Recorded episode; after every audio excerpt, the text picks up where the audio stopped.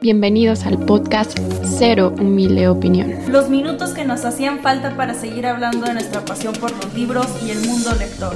Yo soy Ale Medina. Y yo soy Caro Cruz. Y comenzamos. Hola a todos, ¿cómo están? Bienvenidos a un nuevo episodio de Ser Humilde Opinión, donde por fin vamos a traerles la opinión de un solo libro que fue de los últimos que Ale y yo leímos juntas y de hecho fue el último del 2021.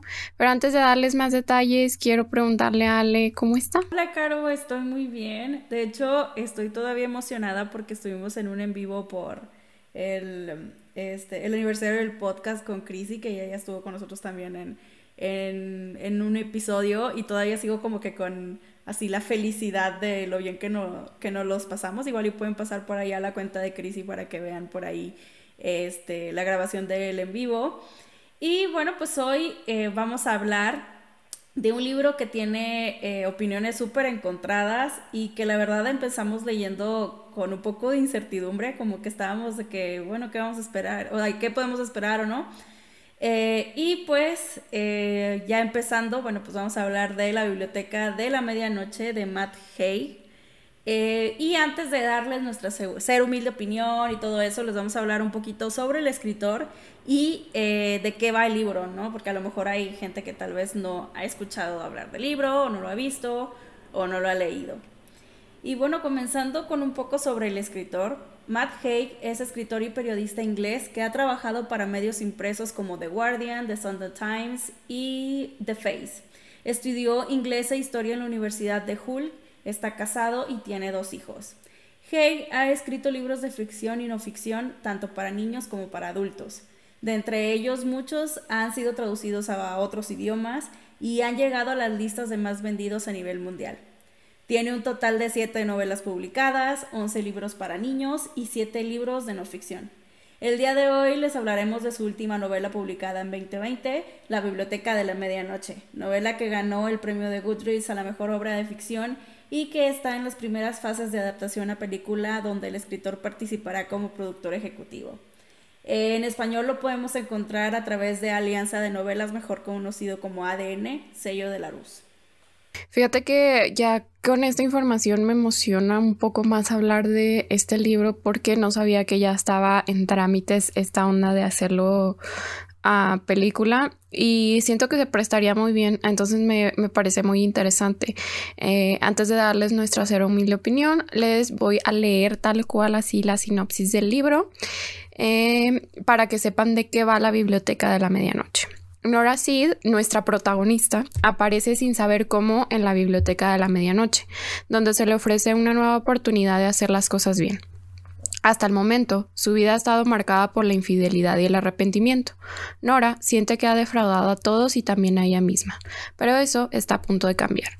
Los libros de la biblioteca de la medianoche permitirán a Nora vivir como si hubiera hecho las cosas de otra manera. Con la ayuda de una vieja amiga tendrá la opción de esquivar todo aquello que se arrepiente de haber hecho o no haber hecho en pos de la vida perfecta. Pero las cosas no siempre serán como imaginó que serían y pronto sus decisiones las enfrentarán a ella y a la biblioteca a un peligro extremo. Nora deberá responder una última pregunta antes de que el tiempo se agote.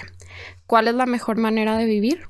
Básicamente eso es lo que dice la sinopsis y supongo que sí lo define bien, pero si ustedes se, se lo cuestionan un poco más a profundidad, yo lo definiría como un libro de una persona que está entre la vida y la muerte y analiza toda su vida o sea, ese sería como mi resumen. Y toda su vida está reflejada en libros, que de hecho, si no ubican en, eh, bueno, creo que es la única edición, al menos que yo he visto tanto en inglés como en español. La portada es negra y tiene como eh, estas, ¿cómo se dice?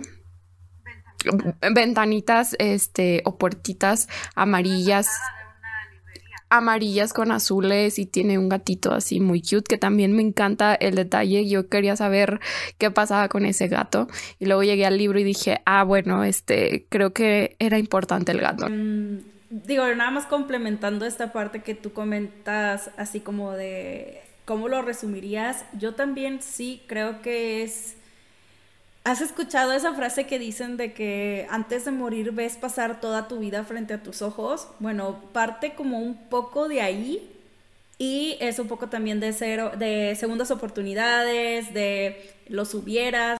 ¿Qué hubiera pasado si en lugar de tomar dicho camino hubiéramos tomado el del otro lado? Este, y creo que tiene un, o sea, muchísimos contextos como muy profundos, pero bueno, creo que los vamos a ir tomando ahorita ya que digamos nuestra ser humilde opinión, que bueno, pues tú vas a comenzar y todo, pero sí, es, yo creo que obviamente depende de la lectura que hagamos cada uno como lectores. Sí, yo esta historia la empecé a ver un montón en redes sociales, específicamente en Instagram, y yo ya conocía al autor porque una de sus, ah, de sus libros es de Human y lo había visto recomendado por una amiga, entonces yo dije, si voy a leer a este autor, voy a leer primero ese libro, pero pues ya saben, la vida a veces no funciona como uno la planea, entonces llegó primero a mí el de la biblioteca de la medianoche y dije, bueno, pues lo voy a leer y más porque había quedado para la reflexión y como autoanálisis. Entonces dije, bueno, va a ser mi última lectura del 2021 y así fue. Y creo que no me equivoqué porque al menos en algún momento siento que te permite sentirte identificado con la historia, sobre todo si en algún momento has tenido dudas de las decisiones que has hecho, que yo creo que a todos nos ha pasado, por muy pequeña que sea la decisión, dices, uy, si hubiera hecho esto diferente, ¿qué hubiera pasado, no? Eh, ahora sí de que el hubiera está muy presente en este libro y siento que si se lee no sé, en cierta edad o justo en la crisis de no saber qué hacer o que ya la vivieron, seguro llega más a sus sentimientos esta historia y pueden estar más de acuerdo con la protagonista, porque básicamente si ustedes, siento que si ustedes no congenian con la protagonista y si sienten que está taruda o que no sabe qué está haciendo, que está muy perdida, pues ya valió, o sea, no les va a gustar la historia porque definitivamente es de alguien que no sabe qué está haciendo, ¿no? Em, a mí me gustaron mucho las diferentes situaciones que, que se plantea Nora justo de, ay, si hubiera decidido estudiar esto, si hubiera decidido, no sé, siento que son parte clave de disfrutar la historia, que se eligieron diferentes rasgos o características de su vida que dices, wow, o sea, como que yo también puedo agarrar algo de mi propia vida, ¿no? Eh, me gusta que eh, cada capítulo está como hablando de una historia o una oportunidad diferente. Si hay un punto en el que ya te los mencionan así como que de pasada y pasó esto y esto y esto, pero en un momento dado sí se concentra y hasta te dan ganas de seguir sabiendo qué más hubiera pasado, ¿no? Este, para mí el final sí se me hizo predecible, pero no por eso digo que sea malo, creo que es perfecto para que te dé el análisis de con qué te quedaste y, y qué te dejó el libro. Eh, o qué harías tú diferente en una situación así o en tu propia vida. Y básicamente yo me sentí muy identificada. Eh, en general, para mí los últimos meses han sido de incertidumbre sobre lo que quiero o me gustaría hacer y creo que esto de hablar de decisiones que te marcan se puede reflejar muy bien en una historia que pues es de ficción, pero tampoco está alejada de la realidad. ¿Saben? Solo le pusieron un nombre a una protagonista ficticia, pero puede ser tú alguien que conozcas incluso. Y a lo mejor eh, te da pauta para si tú no pasaste eso, entender a alguien que te haya contado una experiencia similar y sentir más, eh, sentirte más empático hacia esa situación. En general, esa fue mi experiencia y madre, que un montón de frases que son de esas bonitas llegadoras.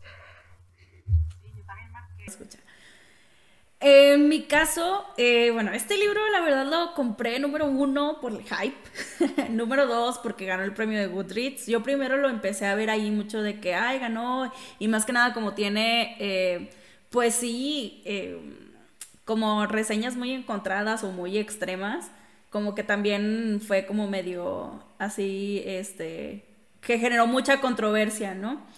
Eh, y bueno, por último, número tres, porque vi que Chris, de Chrissy Books, aquí ya segunda mención de Chris en el episodio de hoy, lo estaba leyendo. Y para cuando yo lo compré, ella iba como que en las primeras partes y estaba animada. Y aunque pues al final no fue el libro lo que ella esperaba, pues bueno, yo ya me había quedado con el libro.